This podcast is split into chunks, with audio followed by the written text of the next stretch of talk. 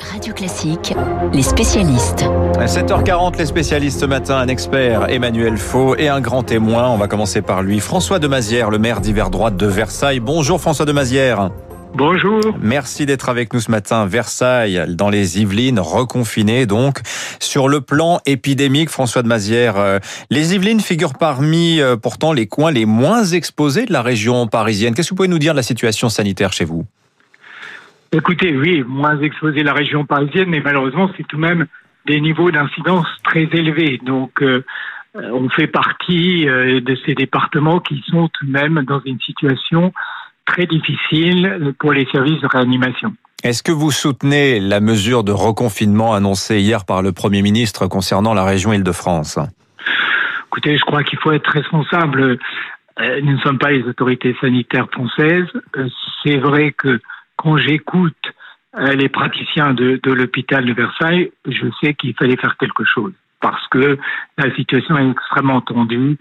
Euh, le variant anglais est très différent de euh, la première version qu'on a eue dans l'épidémie. Ça touche les gens plus jeunes, les cas sont plus graves. Donc on peut comprendre qu'une décision a été nécessaire. Vous avez parlé à Emmanuel Macron mercredi. François de Mazière, euh, il était en déplacement à Poissy. Il en a profité pour euh, euh, organiser une visioconférence avec plusieurs élus de, votre département. Qu'est-ce qu'il vous a dit? Vous vous attendiez à la décision du Premier ministre hier à la lumière de ce qu'avait pu vous dire le président de la République la veille? Oui, pour être honnête, ça correspondait à la tonalité générale hein, de la discussion.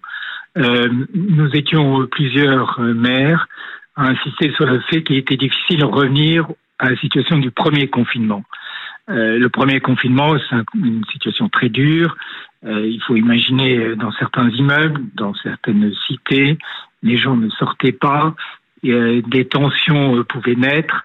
Donc, on avait dit euh, clairement au président de la République, fermer l'accès aux forêts, aux parcs et jardins, ça nous paraît une mauvaise idée euh, il y a un état de tension dans la société qui fait qu'il fallait l'éviter. Donc ça, euh, c'est pas prévu et on pense qu'effectivement avoir laissé ces libertés, c'est important. Avez-vous eu quand même un peu d'espoir? Puisque le Parisien se fait écho de la conversation que vous-même et d'autres élus des Yvelines ont eu avec le chef de l'État. Il aurait laissé entendre peut-être un déverrouillage de la culture aux alentours de, mi-avril. Versailles, c'est évidemment le château qui est fermé pour l'heure, en travaux d'ailleurs. Euh, comment ça se présente pour vous? Euh, Vous espérez pouvoir euh, rouvrir, disons, d'ici la moitié du printemps, peut-être au début de l'été? Écoutez, moi, ça nous concerne très directement à Versailles, parce que nous organisons un festival de théâtre important au mois de juin. Donc, nous sommes arrivés, finalement, les yeux rivés sur les décisions qui vont être prises en matière culturelle. Je pense que toute la stratégie aujourd'hui, c'est d'accélérer la vaccination. Et peut-être sur ce point-là, les annonces d'hier euh, n'ont pas été totalement satisfaisantes à nos yeux parce que c'est vrai qu'entendre que les plus de 65 ans devront entendre la, la mi-avril et les plus de 50 la mi-mai, ça paraît très tard. Ça paraît d'autant plus tard que l'on constate tout de même les listes d'attente que nous avons aujourd'hui pour les personnes de plus de 75 ans demandant à se faire vacciner commencent tout de même, pas encore à se tarir totalement, mais on voit que le flux diminue nettement. Donc, s'il y avait une insatisfaction peut-être qu'on pouvait émettre dans cette situation très difficile, on voit que de toutes les manières, à partir du moment où on est confiné, c'est déjà en soi quelque chose que tout le monde regrette. Mais à partir du moment où on est confiné, parce qu'il y a une obligation sanitaire, dire. Là, se dire qu'il faut attendre aussi longtemps pour voir la population vaccinée dans son ensemble, ça, je dois dire c'est difficile à entendre aujourd'hui. Oui, c'est vrai que la, la fameuse perspective hein, qui, a, qui, a, été présentée par Jean Castex hier, euh, celle de la vaccination, elle semble quand même en, encore lointaine hein, pour euh, notamment les, les, adultes de moins de, de moins de 60 ans. Merci François de Mazière, maire d'hiver droite de Versailles, invité ce matin de Radio Classique. Emmanuel Faux, je me tourne vers vous à présent. Bonjour Emmanuel. Bonjour Dimitri, bonjour à tous. Alors au moment où la France renforce les restrictions dans certaines régions, bah, voyons ce qu'il en est dans le reste de l'Europe. Très clairement, euh, on voit bien que sur la carte, hein, tout le continent, Emmanuel, hein, n'est pas logé à la même enseigne. Hein. Exactement. Il y a d'abord euh, ces pays qui, comme la France, sont confrontés à la troisième vague de la pandémie. Bah, c'est le cas de nos voisins italiens qui sont repartis dans un reconfinement assez dur pour 40 euh, millions d'entre eux depuis lundi. Le chef du gouvernement Mario Draghi, d'ailleurs, a rendu hier hommage aux, 103 000 morts du Covid-19 en se rendant à Bergame, qui, Bergame qui est un peu devenu la ville symbole de la crise sanitaire. Mais même si l'Italie est le pays d'Europe le plus touché après le Royaume-Uni, les périodes de fermeture de restrictions de circulation ont été plus courtes et plus ponctuelles qu'en France, par exemple. L'Allemagne également est dans un confinement prolongé jusqu'à fin mars, avec écoles et commerces non essentiels fermés, alors que la situation semblait s'améliorer euh, en début d'année. Même régime en Belgique, où depuis fin janvier, les voyages à l'étranger sont tout simplement interdits, sauf euh, cas de force majeure.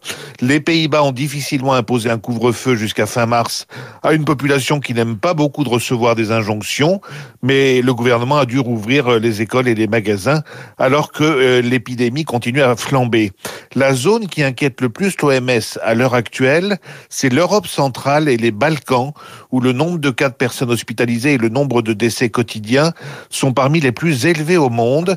C'est le cas de la Bulgarie qui a annoncé la fermeture lundi prochain des universités, des écoles, centres commerciaux, des restaurants, cinémas, théâtres, casinos et salles de sport. Alors il y a quand même quelques coins de ciel bleu en Europe, Emmanuel, des endroits où les choses vont mieux. Hein. Oui, et ce coin de ciel bleu, il apparaît en vert sur la carte tout en haut à gauche. Je veux parler de l'Islande. Face au recul de la pandémie, les autorités islandaises ont décidé de rouvrir l'aéroport international de la capitale Reykjavik afin d'accueillir des touristes dûment vaccinés pour préparer la saison estivale qui est essentielle pour l'économie du pays. Coin de ciel bleu vert aussi du côté du Portugal qui est en train de surmonter la dernière vague de Covid et qui vient d'entamer un plan de déconfinement très progressif avec une réouverture euh, prévue des frontières avec l'Espagne début avril. Et puis enfin un mot du Royaume-Uni qui est un cas un peu à part et qui a bien pris le large avec le reste de l'Europe. Brexit oblige. Le gouvernement de Boris Johnson a présenté il y a quelques jours un ambitieux plan de retour à la normale avec à la clé un calendrier très précis jusqu'au mois de juin. Les Britanniques qui sont à l'heure qu'il est les champions de la vaccination en Europe au sens large avec plus de 25 millions déjà de premières doses administrées malgré un coup de frein annoncé dans les livraisons au mois d'avril. Juste derrière, on trouve Malte, c'est une surprise. 21% des Maltais, euh, Dimitri, ont pu déjà bénéficier de leur première dose. Merci Emmanuel Faux. Vous revenez lundi. Bon week-end à vous. Pour l'heure sur Radio Classique, 7h47. À suivre le journal imprévisible de Marc Bourreau. Hommage ce matin au doubleur du cinéma.